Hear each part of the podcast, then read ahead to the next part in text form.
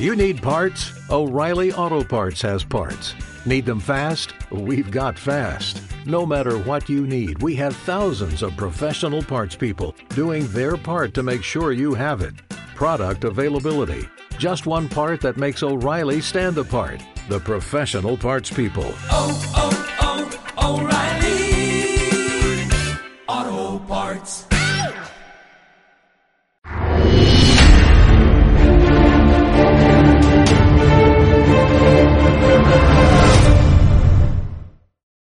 ¿Qué tal? Bienvenido a Demos, la actualidad con criterio. Como todos los viernes, nos toca hablar de geopolítica y hoy además vamos a hablar de un tema que no se esperan ustedes. ¿A que no se esperaban ustedes que hablaríamos de Ucrania? pues efectivamente, una semana más, José Papi, ¿qué tal? Muy buenas tardes. Nos toca hablar de Ucrania, un tema muy manido, pero sí que es verdad que hemos entrado en una nueva etapa. No vamos a repetir lo que hemos estado diciendo en los últimos tropecientos programas que hemos hablado sobre Ucrania, porque tenemos novedades. Parece que ha habido un antes y un después después de ese referéndum en el Donbass y es lo que íbamos a explicar en este programa de geopolítica de Demos. Sí, así es. Muy buenas tardes y buenas noches a todos. Encantado de, de, saludaros y de estar otra semana con vosotros. Pues sí, la verdad es que ahora mismo el conflicto ruso-ucraniano pasa a otra, a otra etapa. Eh, es una etapa que no habían previsto los propios rusos cuando eh, se animaron a intentar solucionar el lío del 2014 a finales de febrero de este año, porque ellos lo que estaban buscando era algo diferente. Lo que estaban buscando era una nueva federación ucraniana donde los territorios de minoría rusa les dejaban un poquito estar a la sombra del Kremlin y un poquito a su aire. Y eh, se conseguía que Ucrania fuera un país neutral a unirse a la OTAN o la Unión Europea y un país donde Rusia eh, hubiera tenido un derecho de veto para el despliegue de recursos militares, eh, tropas, eh, misiles o lo que fuera, sin el consentimiento de los rusos. Esta era lo que quería solucionar el Kremlin cuando empezó todo este lío, o se continuó, mejor dicho, o se exacerbó el lío que había empezado en el año 2014, pero ahora mismo hemos entrado en una etapa completamente diferente con la anexión de las cuatro regiones del Donbass a eh, la Federación Rusa. En ese momento estamos hablando de que la guerra, en el caso de continuar, y si es que es una guerra, porque ahora sí se puede transformar en una guerra, aquí hemos sido muy finos siempre con la palabra llamándolo conflicto, era una operación militar especial, según decían en Moscú. En Occidente lo que se nos ha vendido es que había una guerra totalmente abierta con la involucración absoluta y total del ejército ruso, cosa que es falso. Y lo que ahora mismo nos encontramos es que el conflicto sí ya podríamos eh, llamarlo a partir de ahora si hay una agresión a lo que los rusos consideran que ya es su territorio, en, en ese momento sí que ya entraríamos en una guerra y cambiarían las cosas completamente. Eh, ya hablaríamos de que el control militar lo tomaría el ejército ruso y hablaríamos de unos escenarios, aquellos que les gusta jugar al RIS y al estratego, muy diferentes de los que ha habido hasta ahora. En ese sentido, sí que quiero eh, dejar caer algo que también apunta, igual que el inicio de la retórica nuclear de hace un par de semanas, suele ser la antesala de la desescalada históricamente y no tiene por qué ser ahora de una manera diferente. Eh, otro dato que es muy importante subrayar y que también lo hemos anunciado y que lo venían anunciando medios progres norteamericanos hace como un par de meses es que eh, ahora mismo las notas de prensa y los comunicados del gobierno ucraniano no se publican en la prensa occidental. Es decir, estamos verdaderamente en cambio de etapa.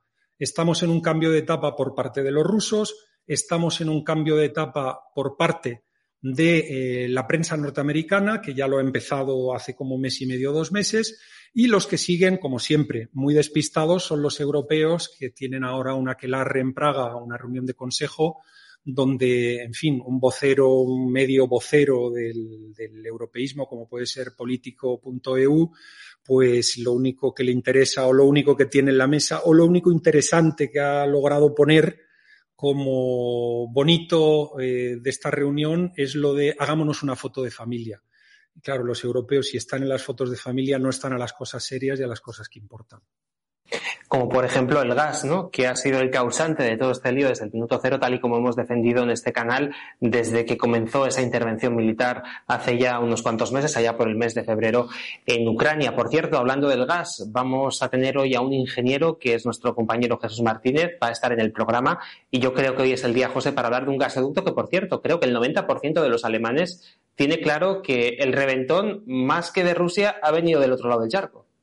Pues así es, y a pesar de que algunos comunicadores llamen disminuidos psíquicos a los que dicen esto, parece ser, pues bueno, que según esta persona, el 90% de los alemanes deben de ser disminuidos psíquicos. Eh, aquí no hemos querido jugar a detectives porque ni tenemos toda la información y la vamos a tener nunca.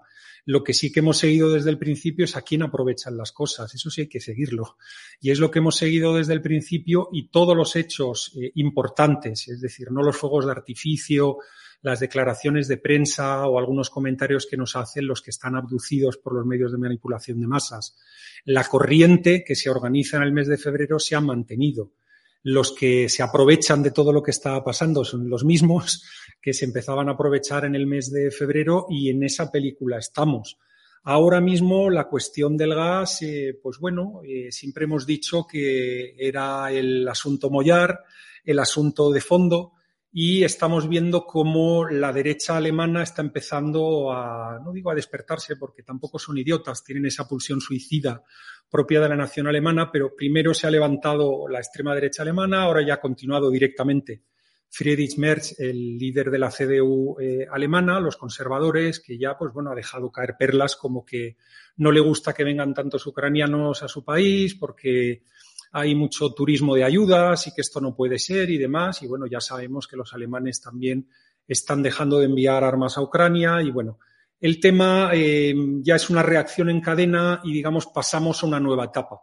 Los rusos pasaban a nueva etapa, nosotros esperábamos em, eh, que el lobby de los halcones ruso, eh, evidentemente algo se llevaron y hubo unas acciones militares más potentes en las últimas dos semanas, con cortes de electricidad, con unos ataques más fuertes, pero sí que es verdad que la reacción rusa ha venido por el campo, vamos a llamarlo legal, abro comillas y cierro comillas, para no evaluar con mucho detalle lo que ha pasado en esos referéndums, que todo el mundo no es tonto y la gente se da cuenta de lo que ha pasado allí, pero eh, con lo que nos encontramos es que han ido a por un, un enfoque legal que ahora les permite bien ir por el lado militar, agresión al territorio de la Federación Rusa, como me atacáis como me ataquéis, ahora sí que muerdo, y bien, eh, eh, también, y no digo o, sino probablemente también en la vía diplomática que Lavrov ha trabajado también en África, con China, con India, con Brasil y con tantos países. ¿no?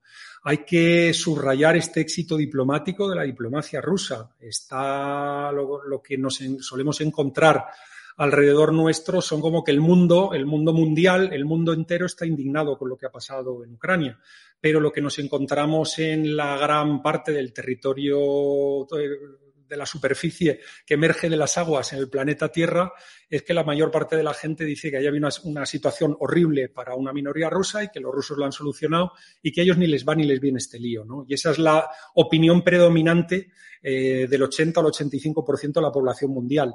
Me refiero, eh, por lo menos, la de los dirigentes de esos países, ¿no? que sí que representan al 80 al 85% de la población mundial.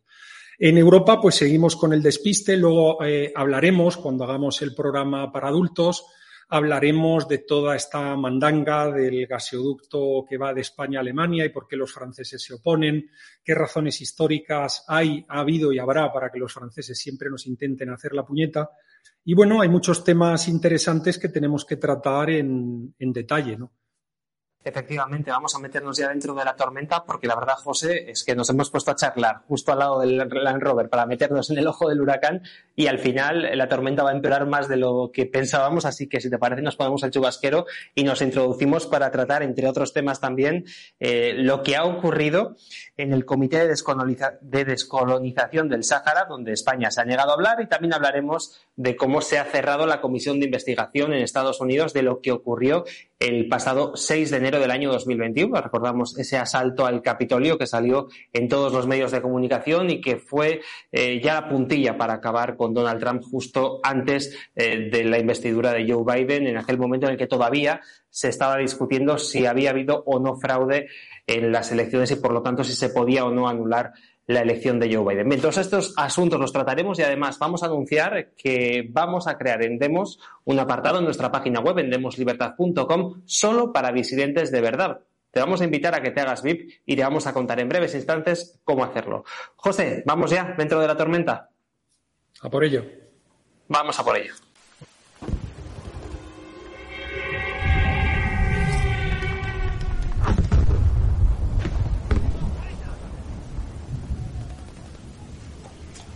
Estamos ya dentro de la tormenta, estamos en nuestras redes sociales cañeras, sobre todo en nuestra página web demoslibertad.com y antes de arrancar te queremos anunciar que vamos a poner en marcha un espacio en nuestra página web demoslibertad.com solo para disidentes de verdad, solo para gente VIP. A partir de la semana que viene va a estar disponible este espacio donde vamos a ofrecer el programa de geopolítica que hace José Papi y además las personas que se hagan VIPs también van a poder disfrutar de una reunión con José Papi mensual que haremos aproximadamente a final de cada mes. Dos servicios que vamos a ofrecer solamente a los disidentes de verdad. Para ello habrá una pequeña cuota de suscripción y, por supuesto, los socios de Demos, de nuestra asociación y también todas aquellas personas que nos sigan en nuestro canal de YouTube van a tener acceso gratuito. José, vamos a arrancar, si te parece, yéndonos hasta Ucrania. Luego daremos más detalles sobre este espacio VIP que abriremos en nuestra página web en demoslibertad.com. Y tal y como decíamos en el avance que hemos dejado en YouTube, en esa red para pequeñitos, para menores de 18 años, eh, lo que ha ocurrido en Ucrania es que hemos pasado ya de casilla, ya hemos dejado esa casilla de salida que ha durado más meses de lo que se hubiera esperado en un primer instante y ahora, después de ese referéndum en el Donbass, Rusia se ha quedado con una serie de territorios que se ha incorporado a la Federación Rusa, por lo tanto, ahora cambia todo completamente y si a alguien se le ocurre atacar el Donbass, lo mismo sí que vamos a una guerra de verdad y no a una intervención militar, que es lo que ahora mismo estaba sucediendo en esa zona. Pues así es. Muy buenas tardes, noches a, todos nuestros seguidores. Un gusto estar en las redes para adultos, donde uno puede hablar eh, sin pelos en la lengua y con total tranquilidad, ¿no? Pues bueno, Xavi, llevas toda la razón. La verdad es que es un cambio de etapa total. Avisábamos desde hace meses de la reacción de los rusos. Esa reacción se iba a producir en septiembre. Probablemente lo que nos podíamos haber esperado todos es que iba a ser una reacción en el plano militar, debido a toda la presión que estaba sufriendo Putin por parte de esa parte de halcones que no estaba de acuerdo que lo único que tenían que hacer los rusos era eh, reírse de las sanciones económicas de Occidente y que había algo más de honor y de patria que poner encima de la mesa y defender encima de la mesa. Y bueno, lo que nos hemos encontrado es que la reacción fue militar, en parte. Eh, hemos hablado de cómo se había metido una marcha más por parte de eh, las tropas aliadas, que es como les gusta decir a los rusos que son ellos, ¿no? Con los, eh, la gente del Donbass, los chechenos y ellos. Em, eh, es verdad que hubo ataques a la infraestructura civil que no habían ocurrido hasta entonces, pero sobre todo el frente en el que han trabajado a toda velocidad ha sido el frente, vamos a llamar, legal, ¿no? Esa anexión de las, de las cuatro regiones del Donbass a la Federación Rusa lo cambia todo el referéndum express, que ya sabemos que, bueno, eso evidentemente no cumple ninguno de los requisitos de la, de la OSCE, pero sí podemos estar medianamente seguros que hay una mayoría de la población que está de acuerdo con ello, porque así han sido los resultados en las elecciones ucranianas durante los últimos 20-25 años, donde siempre han ganado partidos que crean un acercamiento a Rusia, una cooperación con Rusia, etcétera. Entonces, eh, al producirse esta anexión, lo que nos encontramos es con un escenario completamente diferente. Eh, una agresión a estos territorios pasa a ser una agresión al territorio y a la integridad de la nación rusa. En ese momento ya entra en juego el ejército ruso que tiene que tratar el tema de otra manera y ponerse, se tiene que movilizar y tratar el asunto con armas muchísimo más poderosas eh, de las que se han utilizado hasta ahora. Y bueno, eh, ellos se nota que están contentos con lo que ha pasado porque han iniciado una ofensiva diplomática que en ningún momento han, abandonado. Lavrov ha estado paseándose por medio mundo, pero ahora simplemente el hecho de que China esté callada, India esté callada, eh, Brasil esté callado, en África estén callados, lo que nos está demostrando es que es una victoria diplomática para los rusos el hecho de que se haya producido esta anexión y que la mayor parte del mundo eh, no esté diciendo nada, salvo la Unión Europea y los Estados Unidos de América de boquilla. La Unión Europea en serio, porque se lo han creído, y los Estados Unidos de América de boquilla. Entonces, eh, este enfoque legalista em, encaja muy bien con la personalidad de Putin. Él es abogado, a él le ha gustado siempre este tipo de cosas. Por supuesto, las lleva, las manipula, las sesga y las flexibiliza lo que le interesa, pero él quería tener esa base legal con la que poder eh, em, eh, elevar el tono militar y elevar el tono diplomático. Entonces, de momento eso ha funcionado, es un cambio absoluto con relación al plan inicial de los rusos, que era tener Ucrania controlada, la parte del Donbass con más derechos y medianamente anexa o cercana o próxima o subyugada a los intereses del Kremlin, y una neutralidad de Ucrania a, OTANs, eh, uniones europeas, eh, despliegues de maniobras militares, misiles, tropas en territorio ucraniano. Eso es lo que querían los rusos de salida. Eso fue lo que se puso en la mesa en Estambul en los meses de, en el mes de marzo, fundamentalmente. Los ucranianos no quisieron.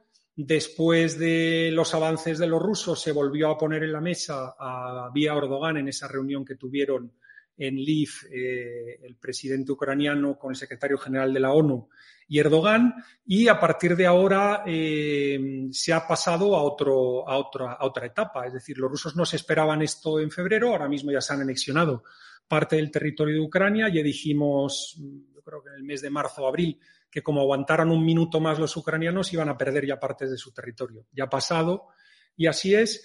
Y bueno, em, ahora mismo, eh, pues poco más se puede decir. Eh, es complicado eh, tener claridad en lo que va a pasar a partir de ahora. Entramos en una nueva etapa donde, me repito, puede haber una vía militar más potente, puede haber una vía diplomática más potente y, como ya hemos dicho desde siempre, Putin equilibra. Putin actúa de rey, abro comillas y cierro comillas, en Rusia y tiene por un lado a los halcones militares que quieren más leña y tiene por otro lado al lobby empresarial y a lo, en fin, al Banco Central de Rusia que quiere paz y quiere pues eh, seguir vendiendo eh, petróleo y gas y minerales y, cereales a, a, tutiplén con unas ganancias brutales y continuar en esa línea. Entonces, eh, él va a seguir equilibrando, pero estamos en una nueva etapa. ¿Qué es lo que va a pasar? Nosotros nos hemos mojado y hemos dicho desde el principio que en Hamburgo hace mucho frío en octubre. Lo que estamos viendo, Xavi, que ya anunciábamos en el avance, es que en Alemania las aguas se empiezan a revolver más de lo que se revolvían o se agitaban hace tres o cuatro semanas. Sí, porque fíjate, José, que teníamos ya gente antes del bombazo en el Nord Stream 1 y en el Nord Stream 2, pidiendo que se abriera el Nord Stream 2, cuando estaba ya preparadito para ponerse a funcionar. Creo que desde el pasado mes de febrero, tres días antes fue, de hecho, cuando el presidente de Alemania se negó a abrirlo. Pues bien, ahora ya había gente quejándose. Y oye, fíjate qué casualidad que cuando empiezan estas protestas revientan los dos tubitos ¿eh? y, ahora, pues bueno, eh, la gran mayoría de la población, hasta el 90% según las encuestas, tiene muy claro que que el bombazo ha venido del otro lado del Atlántico. Sí, a pesar de que hay algunos comunicadores, Xavi, que dicen que son disminuidos psíquicos los que pueden llegar a pensar eso. Volvemos a repetir lo que decíamos la semana pasada. Aquí no nos interesa hacer de detectives, ni de que tenemos conexiones con servicios de inteligencia, ni ninguna tontería de este tipo. Al final lo que hay que ver es a quién aprovecha lo que está pasando. Y nuestra tesis, eh, que hemos formulado de una manera bromista, de los hermanos mayores versus los hermanos pequeños eh, se vuelve a, cumplir con esto. Se siguen aprovechando los mismos. Em, yo llamaría la atención sobre el hecho de que, por ejemplo, el canciller eh, alemán ya haya anunciado que no quiere lanzar mm, entregas de armas a Alemania, quiere parar eso, a Ucrania, perdón, quiere parar eso, o que el propio líder de los conservadores eh, alemanes, de la CDU, Friedrich Merz, el nuevo líder, eh, pues ha sido, digamos, tajante el decir que no le gusta ya que vengan tantos emigrantes eh, ucranianos, que no le parece que sean, en fin, asilados o gente que viene huyendo de una guerra, sino que parece que hay un turismo del bienestar, que fue, abro comillas, cierro comillas, verbatim, como él lo dijo, y que podríamos traducir en mejor español como un turismo de ayudas sociales, ¿no? Entonces, eh, esto lo, bueno, yo no quiero ni, comentar lo que he visto este verano en la costa española, la costa francesa y la costa italiana, porque lo que me he encontrado son con muchísimos Porsche, BMWs, Maseratis y cochazos por parte de toda la élite ucraniana que se dio de vacaciones a ponerse morena tranquilamente, como si aquello que pasaba en su país ni les fuera ni les viniera. ¿no? Pero dejando eso a un lado, todos los que vivan en esas zonas lo pueden corroborar. Eh, yo estoy aburrido, yo viajo mucho a, al TEA en Alicante y bueno, no he visto en toda mi vida eh, más coches de lujos ucraniano, pero ucranianos nunca y se han quedado allí no parece que el verano no termina para ellos.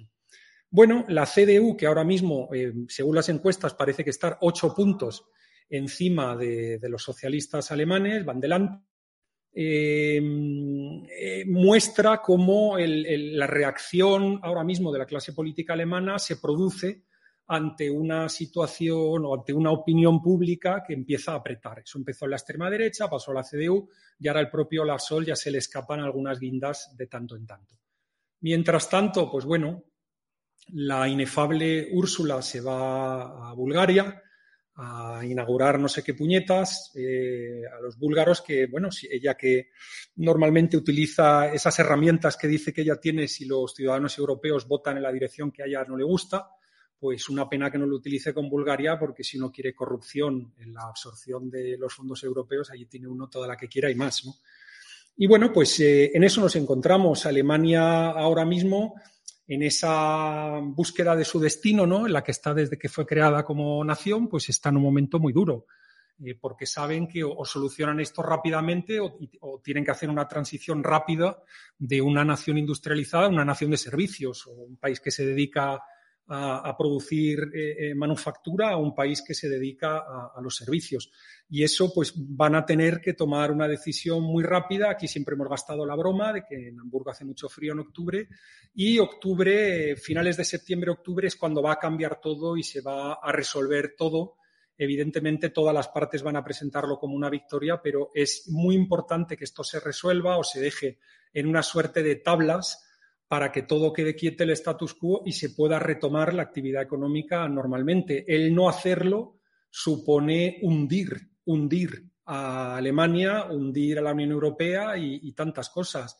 El propio, esa, esa, negociación, por ejemplo, que está ocurriendo con, entre los alemanes y los españoles para ese gaseoducto eh, que quieren hacer eh, eh, para, enviar energía desde España y Portugal hacia Alemania y que los franceses están oponiendo.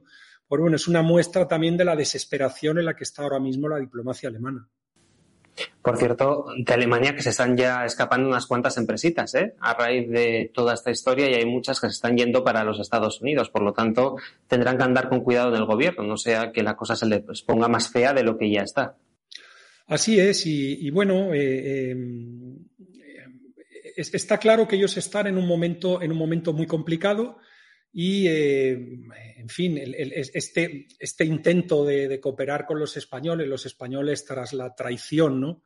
que se han hecho la nación española a sí misma con el asunto del Sáhara y peleándonos con los argelinos, que eran nuestra principal y probablemente lo sigan siendo fuente de gas eh, esa traición, pues bueno, nos hace llevar a, estudiar esta suerte de proyectitos que nos quieren parar los franceses, como han hecho los franceses históricamente siempre. Los franceses siempre nos han hecho la cusqui toda la vida, siempre que han podido, en cuestión de infraestructura. Se, se preguntarán ustedes ahora mismo por qué es solo posible cruzar a Francia, me refiero con un camión o con un tren o con, en fin, unos vehículos de cierto tamaño por el País Vasco o por Cataluña. La permeabilidad de los Pirineos son proyectos que se han puesto encima de la mesa desde hace décadas.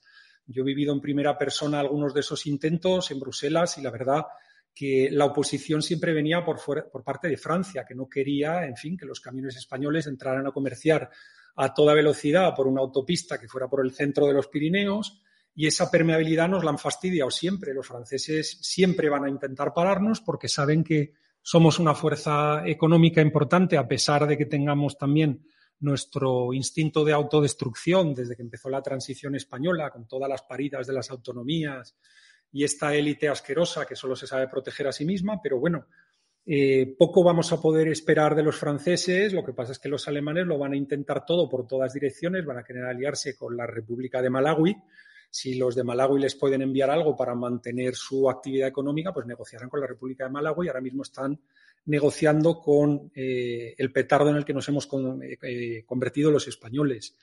Mm, hay una situación de desconcierto en, la Unión Europea total. Ha habido ataques a esa reunión. Eh, no sé si sabéis que hay varias reuniones del Parlamento Europeo que tienen lugar en pleno en Bruselas, pero la mayor parte tiene lugar en Estrasburgo. Los plenos son en Estrasburgo, en Francia. Pues ahora mismo está habiendo ataques, incluso la prensa progre, diciendo, anda, en mitad de una crisis energética os tenéis que ir todos a Estrasburgo allá a debatir los, parlamentarios europeos. Si en el fondo no pintáis nada, estos son 20.000 toneladas de CO2 todos los años, moviendo camiones, papeles, gente viajando de un lado para otro. Total, para estar allí tres días de borrachera, llenando los hoteles y en restaurantes y luego volverte a Bruselas. En fin, es, una situación estrambótica, todo se está poniendo en evidencia. El descuajeringue, el descojono, el desastre de la Unión Europea, pues está estallando en las manos de todo el mundo. Y ahora mismo, claro, ya no se sabe para dónde disparar, si disparar para, para, Rusia, si disparar para Italia contra la Meloni, que en fin, la Meloni, cada foto que sale en la prensa progre, la señora eh, tiene un aspecto normal, es una señora normal, y alguno diría que hasta, que hasta mona, guapa, pero, pero es, que, es que en cada foto que veo en los periódicos parece algo así, algo así entre un orco del Señor de los Anillos y, y el propio maligno. Es una cosa horrible, siempre la cara, los gestos, los movimientos se están burlando y tal, pero bueno, van a por ella, ahora van a por los franceses que no quieren obedecer a los alemanes. Está todo cayéndose y bueno, es un proceso de descomposición que va a tomar un tiempo, es complicado, pero, la Unión Europea va a tener que reinventarse hacia otro objetivo porque no puede funcionar siendo una especie de, ¿cómo diría yo?, de tratamiento psiquiátrico para lo que hicieron los alemanes en la Segunda Guerra Mundial y todos más o menos dándoles un rol a los genocidas, pero llevándonos bien con ellos, pero sin que vayan a las claras y inventándonos una palabra que es el espíritu europeo que nadie lo ha visto ni lo verá, los franceses complicándolo todo con sus comités y sus chorradas y bueno, y ahora mismo, pues bueno, como decía uno de los voceros, eh, uno de los lo país del europeísmo, que es eh, político.eu, pues decían que todos unidos en la reunión de consejo de esta semana, el jueves y viernes, para echarse la foto, somos una familia, somos toda una familia contra, la agresión rusa y ya vimos en el Estado de la Unión de, Ursula von der Leyen que, bueno, que salvo hablar de paro de sanidad y de educación y de mm, el futuro empresarial y tal, ahí lo único que salía era Ucrania, Ucrania, Ucrania, energía, energía, energía, energía. Es decir, todos los traumas y los complejos de los alemanes y los problemas de los alemanes colocados encima de la mesa para el resto de, de los europeos para que nos los comamos. Nos hemos comido el euro, nos hemos comido en España también la desindustrialización para poder entrar en ese club, eh, como nos exigieron en su momento. Y claro, ahora mismo continuar con este chiste durante más tiempo, pues yo creo que, bueno, no se ve. Mm, Meloni, desde luego, eh, cambia el panorama, está cambiado el panorama en Polonia, está cambiado el panorama en Hungría y se cambiará el panorama en Suecia eh, prontamente. Eh, con, cuando se haga el gobierno de coalición, y, o, si ya lo tienen, vamos, pero eso ya, ya viene en esa dirección. Se han ido los británicos y está cambiando todo y se están reorganizando las fuerzas. Hay mucha gente que sigue programas de geopolítica y lee la geopolítica y se cree que es algo de fuego de artificio, pero lo interesante es ver las corrientes de fondo y cómo se producen los cambios a medio y a largo plazo. Eh, las corrientes de lo que ha ocurrido en el conflicto ruso-ucraniano lo hemos presentado y ahí siguen y las corrientes de autodestrucción de la Unión Europea por esa pulsión suicida de los alemanes siguen también. Entonces, bueno, esas son las corrientes que estamos analizando y los criterios que os traemos todas las semanas para que no se engañen y nos tomen el pelo. Por cierto, eh, José, no nos queda mucho tiempo para esta primera parte, pero eh, sí que quería tratar, aunque sea rápidamente, dos cuestiones. La primera de ellas, el ridículo que ha hecho España en la ONU cuando se ha estado hablando de la cuestión del Sáhara. Eh, se ha llegado a hablar en el Comité de, Descolonización, perdón, por, por trabajar del Sáhara. No han querido decir ninguna palabra, es el primer tema. Y el segundo tema sobre los Estados Unidos, porque la comisión del 6 de enero del año 2021 sobre ese famoso asalto de Capitolio se ha cerrado. También dos cuestiones ya para cerrar esta primera parte. Bueno, en la cuestión de, la descolonización del Comité de Descolonización del Sáhara es que la persona que estaba presidiendo el Comité de Naciones Unidas no se creía que eh, eh, el país que tenía que liderar la descolonización conforme a la decisión de Naciones Unidas no le apeteciera ni hablar en esa reunión. Pues a eso hemos llegado. Esta es una más de las traiciones, suma y sigue, del régimen del 78. Es decir, que ahora mismo mm, los intereses geoestratégicos de España se tiren directamente al retrete y estén callados los salvapatrias, los conservadores, los salvapatrias de la izquierda, los socialistas, todo el mundo absolutamente callado de que estén pasando estas cosas, pues bueno, es lamentable y demuestra también el estado de descomposición en el cual se encuentra el régimen español. Es un desastre absoluto. Ahora mismo, con un par de ayuditas y con un par de, partidos de fútbol y demás, la población española, a la que le encanta tanto, como contábamos la semana pasada, Estado más Estado y todavía más Estado, pues bueno, tienen que estar encantados porque no hace falta nada más. Pues señores, otra, otra traición más, eh, y van muchas, a lo que son los intereses de España eh, en, en, lo interno y en lo externo, en este caso en lo internacional. Es algo terrible. Y respecto a la segunda cuestión, Estados Unidos, que bueno, se ha cerrado esa comisión de investigación del 21 de enero en los medios de comunicación de masas mutis y parece que aquello, pues, pues ya nada, otra cosa mariposa, ¿no? Así es, y es que eh, allí funcionan siempre a base de encuestas y ahora mismo las encuestas están en contra del Partido Demócrata de cara a los midterm, a las elecciones intermedias de noviembre. Y cuando se ha preguntado a los norteamericanos en encuestas, bueno, cuáles son los problemas que a ustedes le preocupan, y ha aparecido lo del supuesto golpe de Estado del 6 de enero del año pasado, ha aparecido en la posición número 178, pues se han dado cuenta los, los demócratas que estaban haciendo el panoli. Y bueno, eh, esto, digamos, no pone fin porque lo han intentado con esta investigación ¿no? al, presidente Trump, estos papeles que le sacaron recientemente que ya analizamos aquí de su residencia privada, pero bueno, eh, conocimos en, en, el momento del inicio de la presidencia del presidente Trump eh, la narrativa o el relato de lo de Rusia, luego vino el relato de amenazar a los ucranianos, luego ha seguido el relato del golpe de Estado y bueno, a base de relatos, pues los demócratas van a salir a patadas en las próximas elecciones eh, que les pongan a los norteamericanos encima y si no, al tiempo. Pues José, dejamos aquí esta primera parte del programa. Vamos a estar ahora en la tertulia con criterio con nuestro compañero Jesús Martínez. Él es ingeniero y la verdad yo creo que es la persona más adecuada que tenemos andemos para hablar de la voladura del Nord Stream. Nos va a dar detalles eh, muy interesantes sobre este asunto, José. Así que, si te parece, entramos en la tertulia con criterio en la que también explicaremos, por cierto, la nueva sección VIP que vamos a abrir en nuestra página web en demoslibertad.com. Vamos ya a por la tertulia con criterio.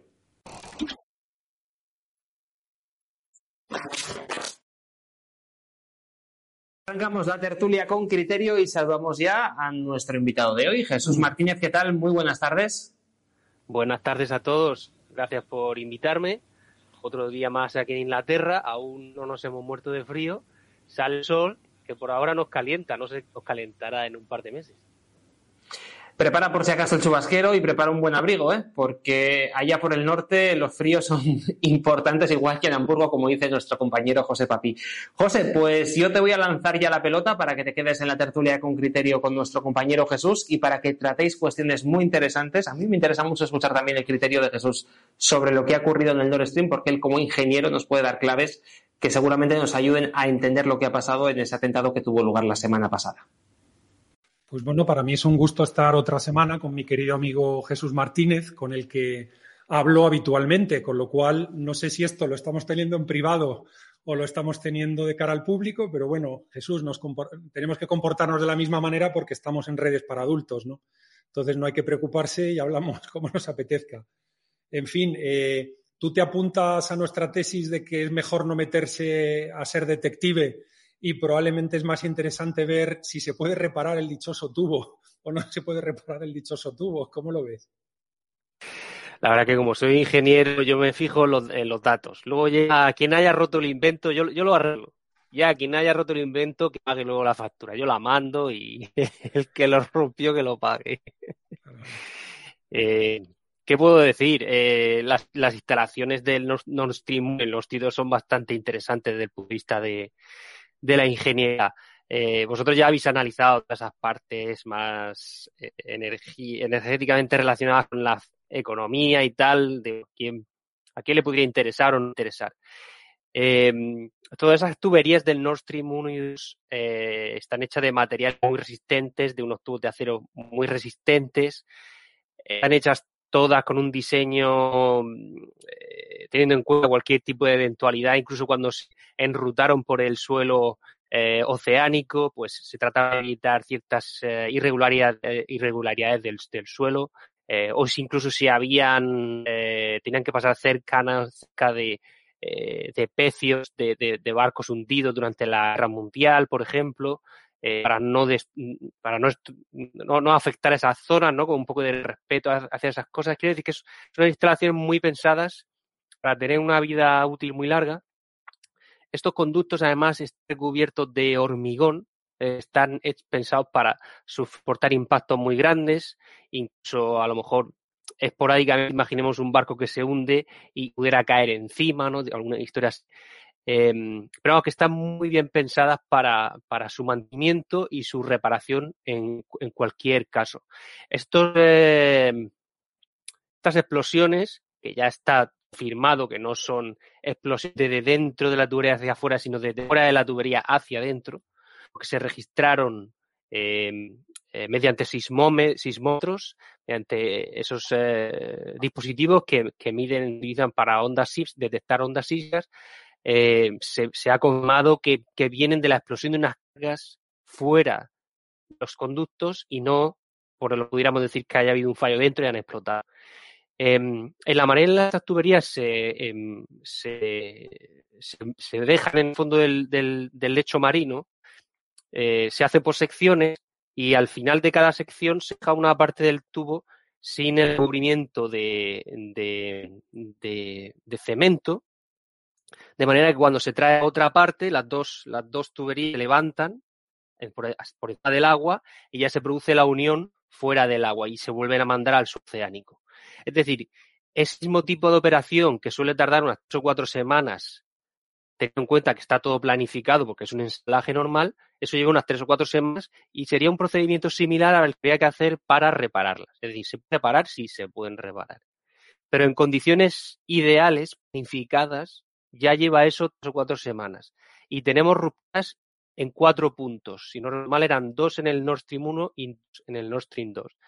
O sea, eso puede llevar tranquilamente, suponiendo que lo pudieran hacer en paralelo, cuatro, cinco, seis, siete semanas, una cosa así. Por lo menos para abrir uno, aunque sea el Nord 1. Luego ya harían el otro. Y eso teniendo en cuenta que primero tiene que pasar un tipo de, de, de, de, investigar el tipo de daño y preparar todo un plan de acción. Y sumarle a eso que se pongan de los países. Poderse hacer. Pero está claro que ha habido una voluntad de que no se haga. De acuerdo porque es que lo que nos temíamos aquí, lo comentábamos la semana pasada, es que se produjera esa foto en la cual un señor en Berlín, ¿no?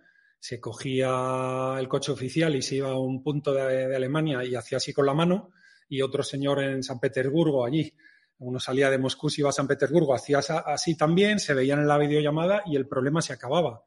Pero parece ser que no se quiere que el problema se resuelva y ahí, ahí sigue, ¿no?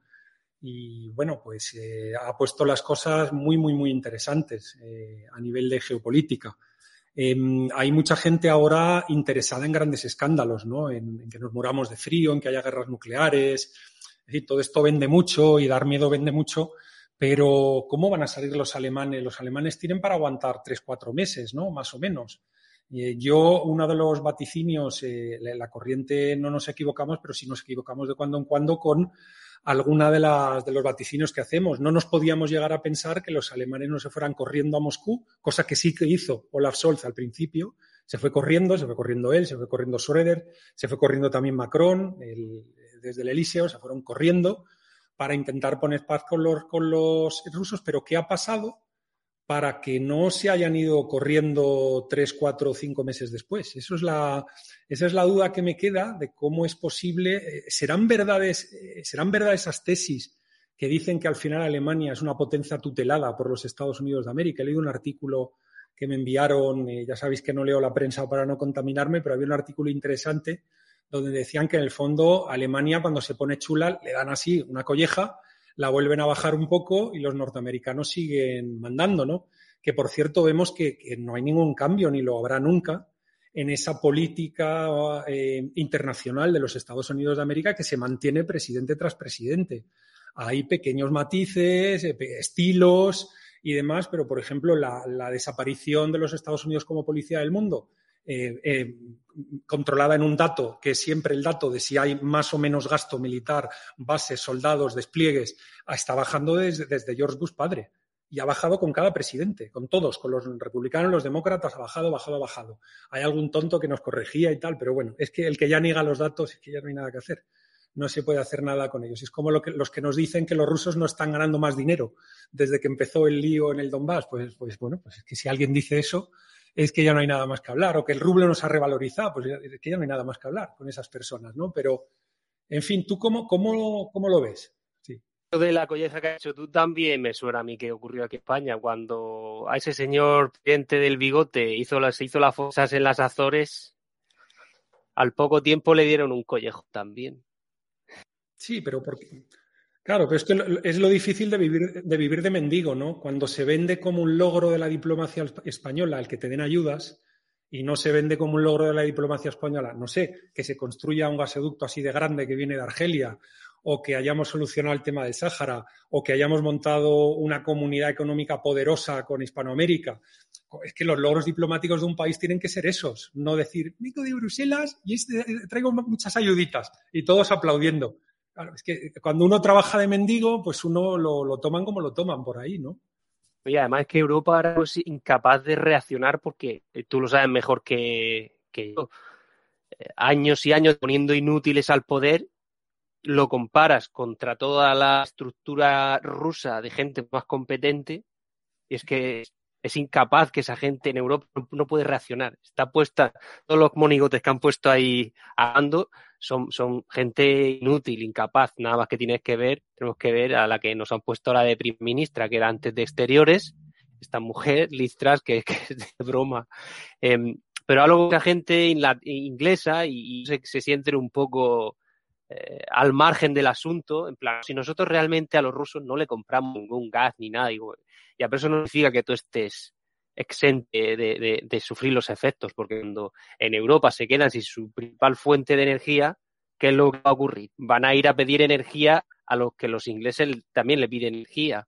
Por ejemplo. Y entonces, ¿qué va a ocurrir? Que te vas a quedar. Oye, ¿qué es, ¿qué es de Boris Johnson? ¿Se ha puesto a entrenar en el gimnasio para irse de voluntario al frente ucraniano o no? Porque estaba, estaba el hombre ganando peso, ¿eh? Debe estar allí porque por aquí, por aquí ya no se le ve mucho. Debe estar tranquilo ahí con, con, el, con el presidente barra cómico o cómico barra presidente.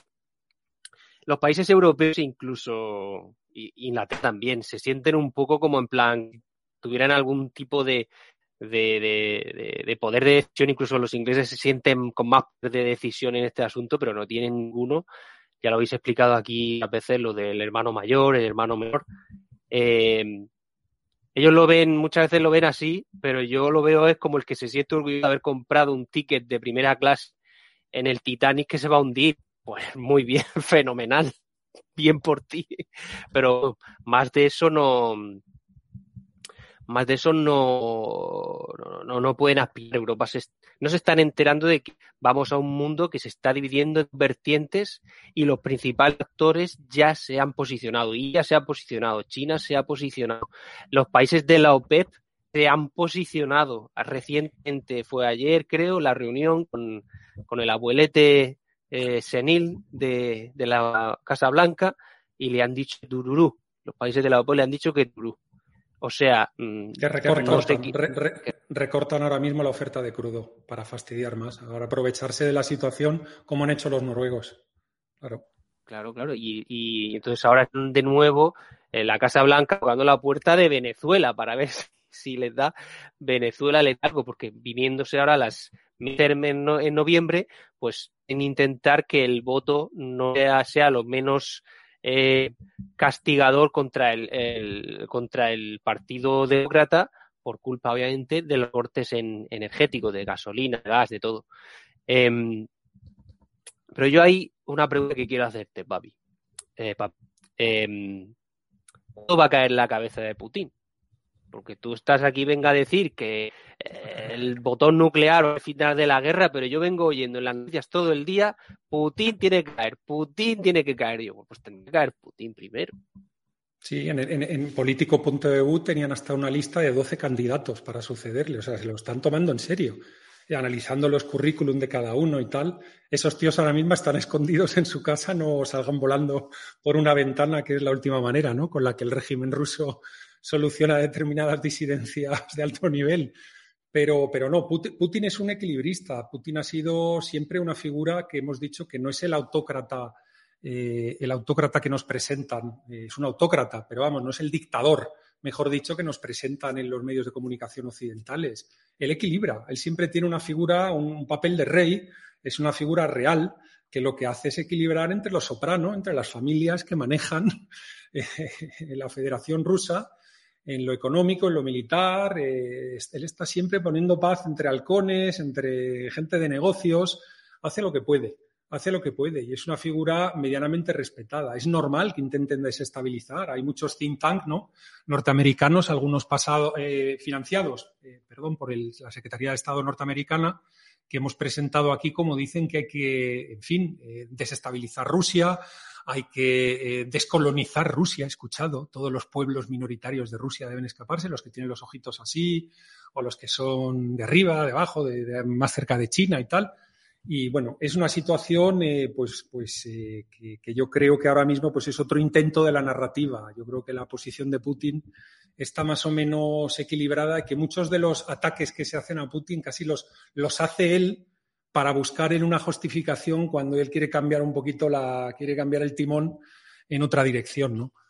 Entonces, bueno, nos están avisando que no nos queda mucho más tiempo por necesidades de estudios y demás. Y Jesús se, ha quedado, se nos ha hecho muy corto, pero tenemos más o menos que dejarlo aquí. Eh, yo tengo una pregunta, para preguntar, que sabes que soy de Murcia y que nos va mucho la costa. Con eso que has dicho de Alemania, que se va a convertir en país de servicio, ¿ahora los alemanes van a hacer la competencia poniendo tapas y cezas? es muy fea Alemania comparada con España, no tiene nada que hacer. Hay algunos sitios así en, el Rin, en la Selva Negra, hay alguna cosita, alguna isla allí por arriba cerca de Hamburgo, tal, hay algún sitio que es bonito, pero hay poco que, que rascar allí. Una ciudad monumental, ¿no? Eh, eh, eh, pero, pero poquito, poquito no hay Munster, tal, pero no, no, no, hay mucha cosa. Heidelberg, no hay mucha cosa de donde rascar ahí, con lo cual yo creo que poco, poco tienen que hacer. lo que ha llegado ya el momento es de volver a defender el Estado-Nación y dejarse de tonterías y de empezar a darse cuenta que lo que tiene que hacer el Estado-Nación es sobrevivir y no dedicarse a bailar eh, a la sombra de instituciones internacionales que al final lo que son son sencillamente instrumentos de la política internacional de los poderosos y poco más.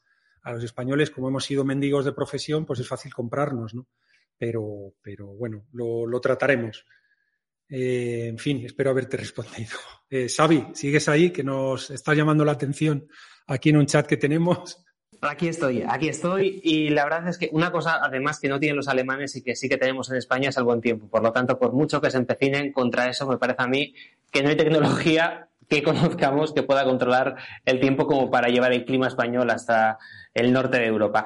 Pues eh, sí, lamentablemente lo tenemos que dejar aquí, pero un comentario antes de cerrar el programa, porque tal y como anunciábamos, a partir de la semana que viene vamos a poner en marcha en nuestra página web en demoslibertad.com un espacio para disidentes de verdad, una zona VIP a la que te vamos a invitar que te suscribas. A partir de la semana que viene va a estar ya en marcha esta nueva página en demoslibertad.com, este nuevo espacio, y en él vamos a ofrecer el programa de geopolítica de José Papí. Haremos eh, un pequeño fragmento gratuito que dejaremos en YouTube, pero el programa, lo que es todo el programa de geopolítica, lo podrán ver ustedes en, esta sección para la que habrá que, aportar pues una pequeña suscripción, un, precio casi simbólico y, bueno, por supuesto toda la gente que es socia de Demos o que nos sigue en el canal de YouTube, que es miembro del canal de YouTube, eh, bueno, esa gente por supuesto tendrá acceso gratuito. Ya daremos más detalles a partir de la semana que viene. A estas personas además les enviaremos un correo electrónico con todos los detalles y además aquellos que se vuelvan VIPs, que entren en esta zona para disidentes de verdad, tendrán